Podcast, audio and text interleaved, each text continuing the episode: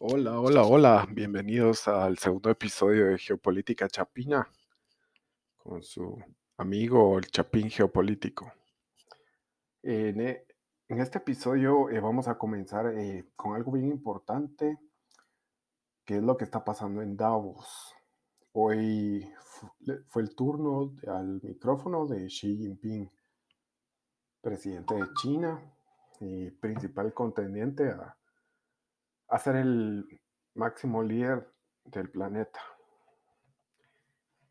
Y aquí es donde empieza la situación complicada. ¿Cuáles fueron los cuatro puntos importantes de Xi Jinping? Primero, el globalismo.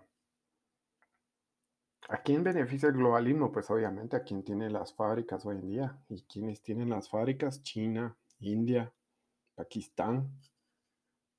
Estados Unidos ya, ya no está produciendo como cuando era esa maquinaria en el siglo XX, que fue lo que lo llevó a su éxito rotundo como potencia mundial. Pero ahorita China es quien está llevando la tecnología, China está llevando la innovación. Y eso fue el primer punto, el globalismo. Segundo punto, un claro mensaje a Joe Biden, donde Xi Jinping muy subliminalmente y muy sutilmente le está dando un mensaje diciendo detengan las sanciones ahora mismo. ¿Y por qué puedo deducir esto del mensaje de Xi Jinping? Pues porque Huawei ya vendió su marca Honor, que era de gama baja a precios económicos, y para poder subsistir lo vendió a un consorcio de, de origen en Shanghai. Y Huawei para poder subsistir, dado que ya no tiene proveedores de microprocesadores ni de equipos eh, que necesite internos el celular para su manufactura, está corriendo el riesgo de, de detener esa manufactura de celulares, la cual recordemos, estimados oyentes, que el año pasado llegó un punto donde fue el primer lugar desbancando a Samsung.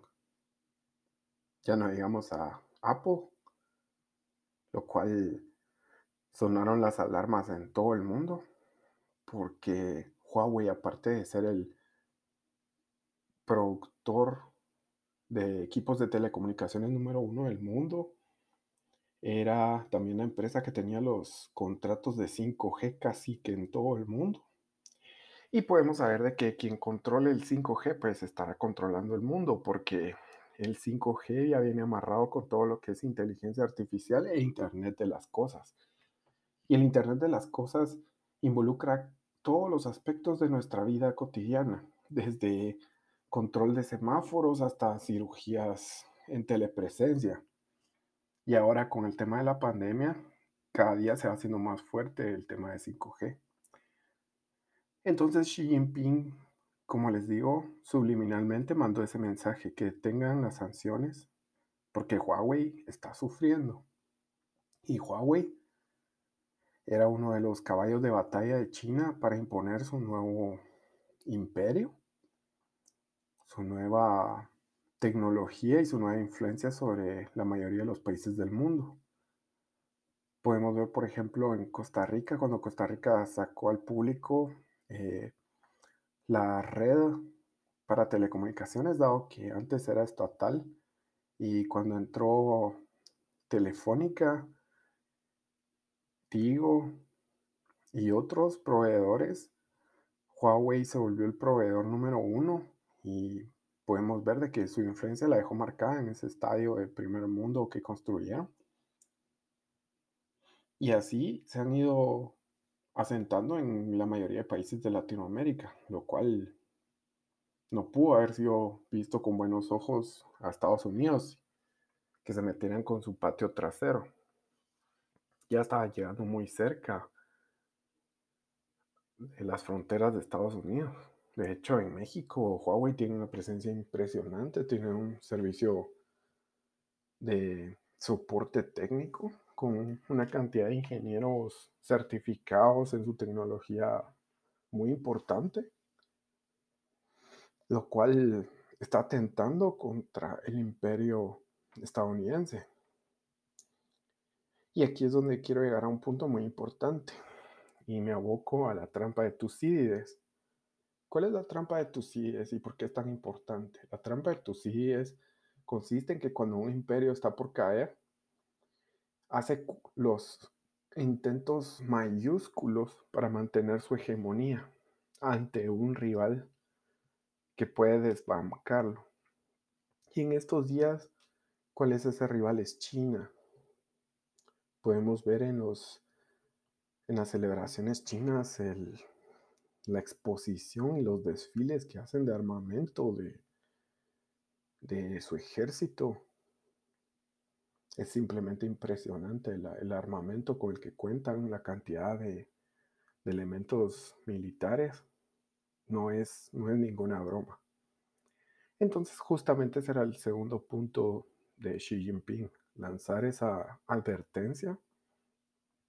El tercer punto fue el anuncio que ninguno queremos oír de la guerra, ya sea la guerra fría o la guerra caliente. Recordemos, estimados, cuál fue la Guerra Fría. La Guerra Fría se armó desde la finalización de la Segunda Guerra Mundial entre la Unión Soviética y Estados Unidos, tratando de imponer su hegemonía imperial sobre el resto del planeta. Y al tratar de hacer en estos esfuerzos de imponer su hegemonía, hubieron lo que llamamos las guerras proxy. ¿Qué son las guerras proxy?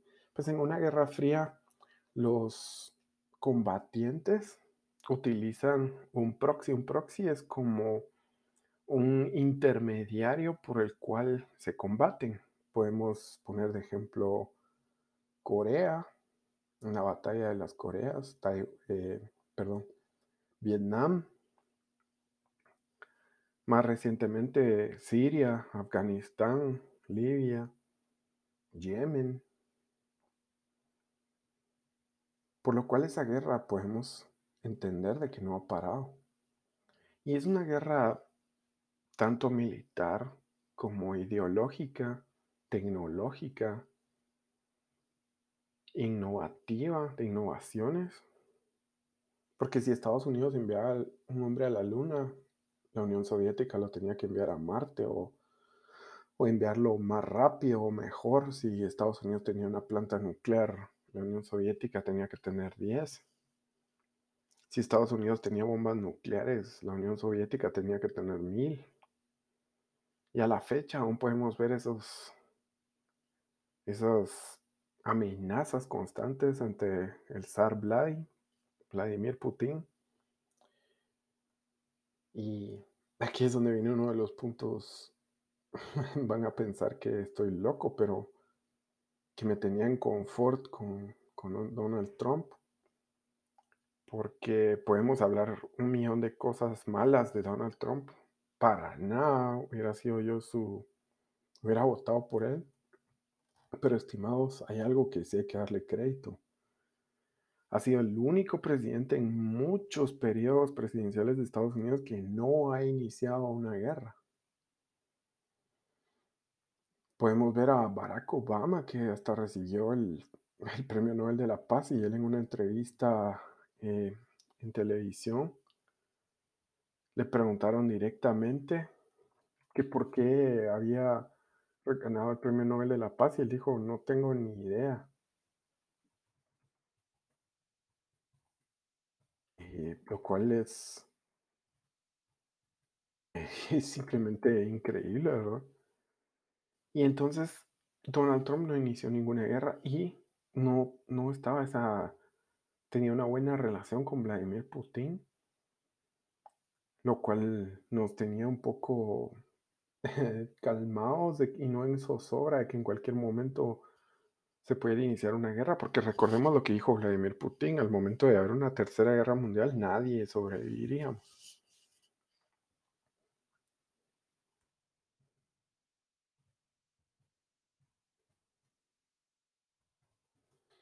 Entonces, estimados,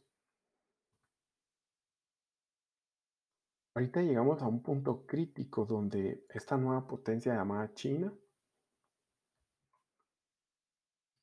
está siendo el nuevo contendiente al, al hacer el imperio mayorista, al hacer el, el influenciador número uno del mundo. Y por, por medio de esas guerras proxy puede haber mucha muerte, mucha violencia en el mundo, lo cual es extremadamente peligroso. Aquí me recuerdan que la entrevista que les mencionaba de Barack Obama fue con Stephen Colbert, de que Obama hasta se burla del Premio Nobel de la Paz, porque él inició seis guerras, estimado, seis guerras. Donald Trump, cero.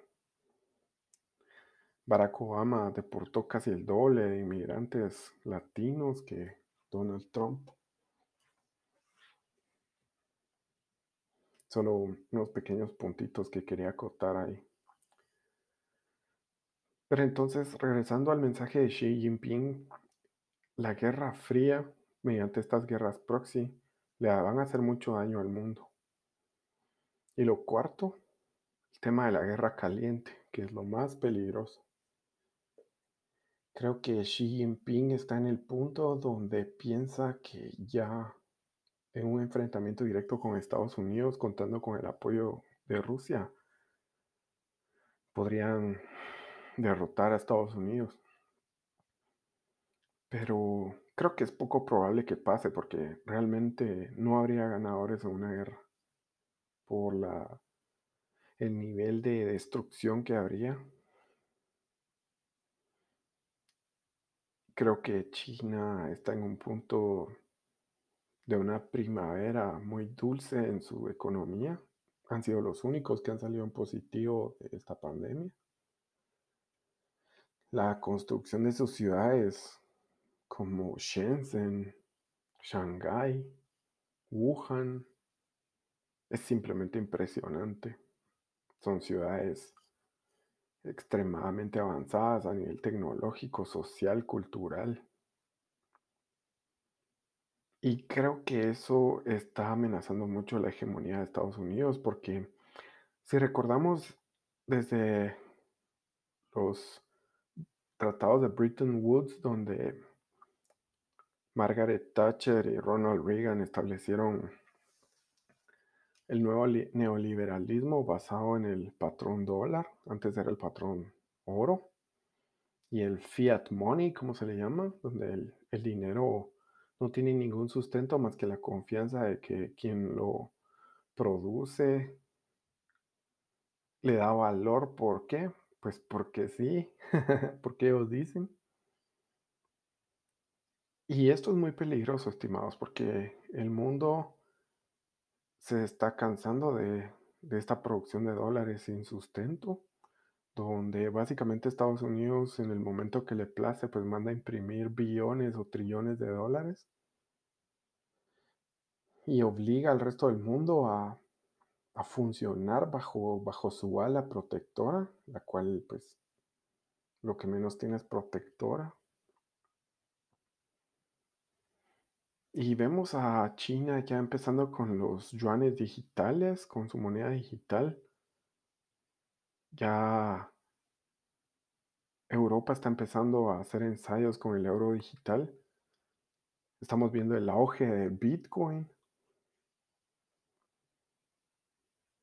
Y estamos viendo que Estados Unidos se dirige a un nuevo crash, se le llama, a un colapso de su sistema, tal como pasó en el 2008 bajo el ala, el ala de Barack Obama, donde más de un millón de personas se quedaron sin hogar y, y a quién ayudaron, a quién ayudó el gobierno, pues a los megabancos, a la gente, pues la gente misma tuvo que pagarle a los bancos para limpiar sus errores. Y así sigue siendo, están imprimiendo más y más dólares a cero costo a los megabancos para que cuando se le distribuye a la gente en calidad de préstamos ya trae un interés, lo cual es un negocio completamente redondo. A esto me refiero al efecto Cantillon. Y los Cantillioners, como se les llama, a esas personas que reciben ese dinero gratis de la Reserva Federal, reciben dólares sin ningún, sin ningún sustento de, de oro o nada, simplemente se crean, se imprimen. ¿Y quiénes les dan valor? Pues los bancos. Y eso realmente al momento de que China logra imponer que las transacciones comerciales internacionales empiecen a hacer con el yuan digital o con Bitcoin, ahí es donde las cosas se pueden poner feas porque los dólares de Estados Unidos van a perder valor. Y sabemos qué es lo que hace Estados Unidos al momento de que su economía va a colapsar realmente. Pues nos salen con un 9-11, torres gemelas, atentados de falsa bandera y empieza la guerra, estimados. Ese es, ese es el miedo, ese es el, esa es la preocupación que tenemos a quienes nos gusta la geopolítica y creo que compartirán conmigo de que estamos bastante cerca de que pase esto. ¿Por qué? Porque China, aliado con Rusia, se vuelve una potencia considerable para momento de una guerra caliente con Estados Unidos, pues creo que ya China llegó a ese punto en que ya no tiene miedo de Estados Unidos. Y Estados Unidos en su calidad desesperada de seguir imponiendo el dólar como el único patrón de las transacciones internacionales, no le queda otra, estimados. Y ese es el problema. ¿Por qué? Porque Estados Unidos mueve su economía basado en la economía de la industria militar, del petróleo que se van a traer, ya sabemos a dónde, todo el Oriente Medio. Y ahora que ya empezó el auge de, de, la, de otros medios energéticos, como por ejemplo las, las baterías de litio, pues vemos de que están tratando de desestabilizar a, a Bolivia, a Ecuador, a México aún, que es donde hay bastante de este material de litio, que es el que sirve para hacer las baterías, lo cual es sumamente preocupante. Por eso este segundo episodio lo he llamado Davos, el principio del fin, porque la posición con la que salió Xi Jinping fue bastante amenazadora, bastante retante, desafiante. Y eso nos crea una preocupación porque, mal que bien, cuando no hay una potencia tan importante como Rusia y China amenazando a Estados Unidos, había cierta estabilidad de que nadie iba a amenazarlos de una guerra abierta. Pero ahora que China ha logrado su auge tecnológico, militar, científico, político, pues ya estamos empezando a ver eh, los primeros, las primeras amenazas y desafíos en Taiwán. Ya hemos visto rondando aviones cerca de las costas de, del mar de China lo cual es una amenaza directa a China de que el apoyo a Taiwán, que China, recordemos, está demandando a Taiwán como su territorio propio, a lo mismo que Hong Kong. Y en ambos Estados Unidos está apoyando tanto a Hong Kong como a Taiwán como un desafío directo a China. Esto es sumamente alarmante, estimados. Así que creo que Xi Jinping eh, tuvo un discurso muy fuerte, un discurso, repito, desafiante, un discurso prediciendo el futuro, un futuro globalizado, un futuro bajo el ala china. Lo cual no creo que lo haya visto con buenos ojos el gobierno de Biden, porque recordemos que el gabinete de Biden pues están los mismos halcones que estaban durante el gobierno de Obama y creo que son los que se llaman los warmongerings, ¿verdad? Los que los ávidos de guerra, de batalla, de invasión, de muerte. Y esa es mi preocupación realmente cómo va a reaccionar Joe Biden ante este discurso en Davos de Xi Jinping. Creo que son sus primeros días y a ver en cuánto tiempo saca sus uñas, porque la verdad, quienes, quienes muy ilusamente vieron a Joe Biden como el angelito que venía mandado por Dios a salvar la economía y el, y el país, pues creo que se van a llevar una sorpresa muy amarga. Creo que ya empezó con pie izquierdo, donde en Georgia ofrecieron dos mil dólares de ayuda de rescate y solo van a dar mil cuatrocientos. Ya empezó a fallar con eso y recordemos que aún en su campaña dijo que básicamente nada iba a cambiar. A alguien que, a un latino que le empezó a preguntar por las reformas migratorias, Dijo, mejor vete y vota por Trump. O sea, creo que no, no es quien pensamos, pues quien pensaron los que votaron por él. Creo que estas elecciones fueron atípicas, que fue más el antivoto que, que de verdad el voto. Y creo que estamos en una situación muy peligrosa. Tenemos que ver cómo evoluciona la geopolítica Esperemos que, que hayan negociaciones para bien de todos, aunque lo dudo mucho porque realmente China está muy fuerte en el tema de empujar el, un nuevo patrón. Y si es patrón oro, sabemos que China tiene las mayores reservas. Rusia también ha comprado muchísimo oro. Venezuela tiene bastante oro en reservas y sabemos que a Venezuela le tienen el pie en el cuello porque lo tienen confiscado por ese invento llamado Juan Guaidó, donde ahora ni Europa lo reconoce ya como su líder, pero Joe Biden ya lo reconoció y que le va a seguir apoyando, aunque esto le siga costando mucha,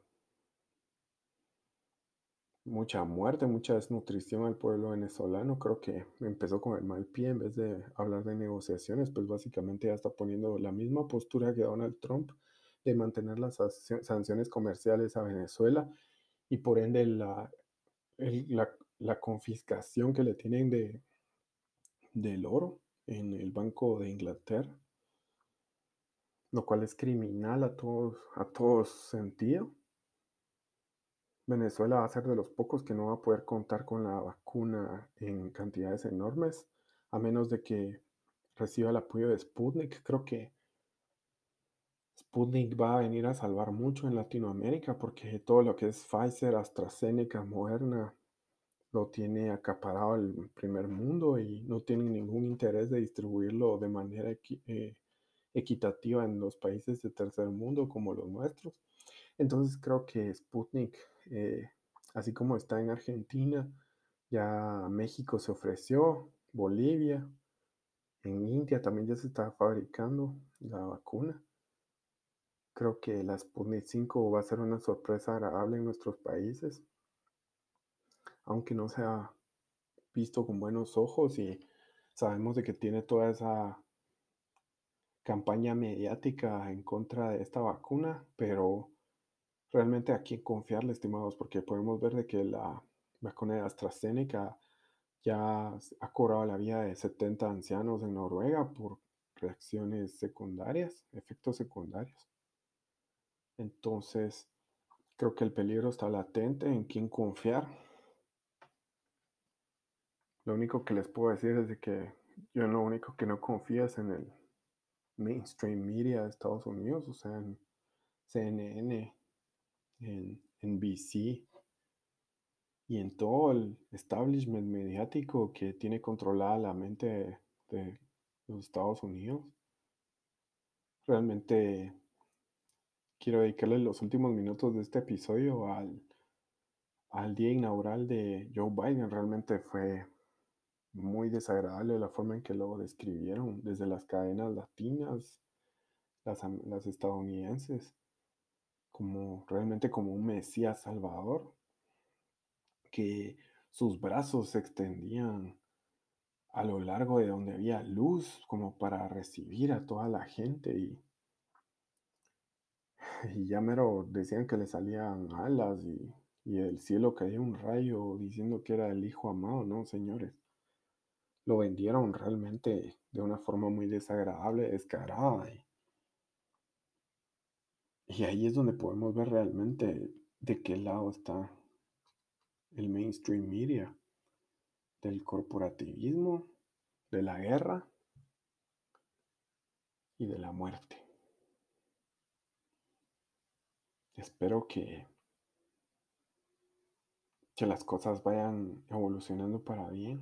Realmente, si ustedes me preguntan al día de hoy qué es lo que tiene que pasar para que el mundo salga adelante, realmente no tengo la respuesta porque estamos en un impasse muy grande donde el, el sistema capitalista, corporativista, que tiene de rodillas aún a Estados Unidos, o sea, a sus mismos coterrianos, los tienen de rodillas.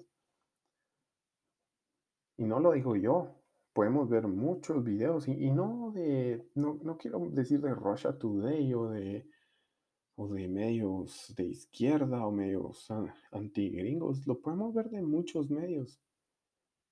¿Cuánta gente está viviendo en las calles? ¿Cuánta gente se quedó sin trabajo? Podemos ver las protestas, el asalto al Capitolio. ¿Ustedes, ¿Ustedes piensan que solo fue por Donald Trump?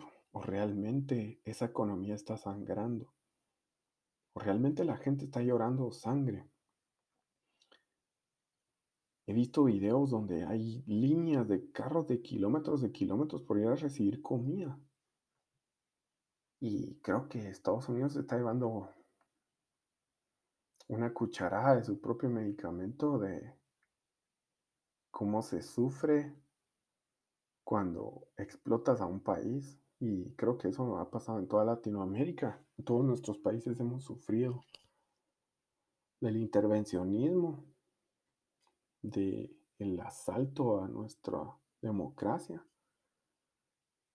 de los monijotes títeres que han puesto a cargo para terminar de hundir nuestras economías. Y realmente creo que eso está llevando a, a un rincón sin salida en el mundo. Honestamente no tengo idea qué pueda pasar o cuándo vaya a pasar, pero sé que algo va a pasar y algo, algo fuerte porque, como les digo, Estados Unidos su única salida es, bueno, tiene dos salidas. Seguir imprimiendo dólares y que el mundo lo siga aceptando, lo cual creo que China no lo va a aceptar, ya está harta. Y segundo, cuando el dólar pierda valor y las megacorporaciones empiecen a perder, creo que ahí es donde tenemos que realmente sentir el miedo de la guerra. La sombra de la guerra y de la muerte nos va a empezar a tocar a todos. Y en esa batalla no van a haber ganadores. Quiero agradecerles a mis escuchas del primer episodio. Espero que les haya gustado. Eh, como les comentaba, estaré haciendo un episodio semanal. Este contenido no es patrocinado por nadie, lo hago únicamente por lo que me dicta mi conciencia, lo que me dicta mi lógica. Y espero de todo corazón que, que el mundo vaya para mejor para todos y que logremos superar estos retos. Ya saben, eh, suscríbanse y si les ha gustado este contenido, pues muchísimas gracias y los espero para una próxima.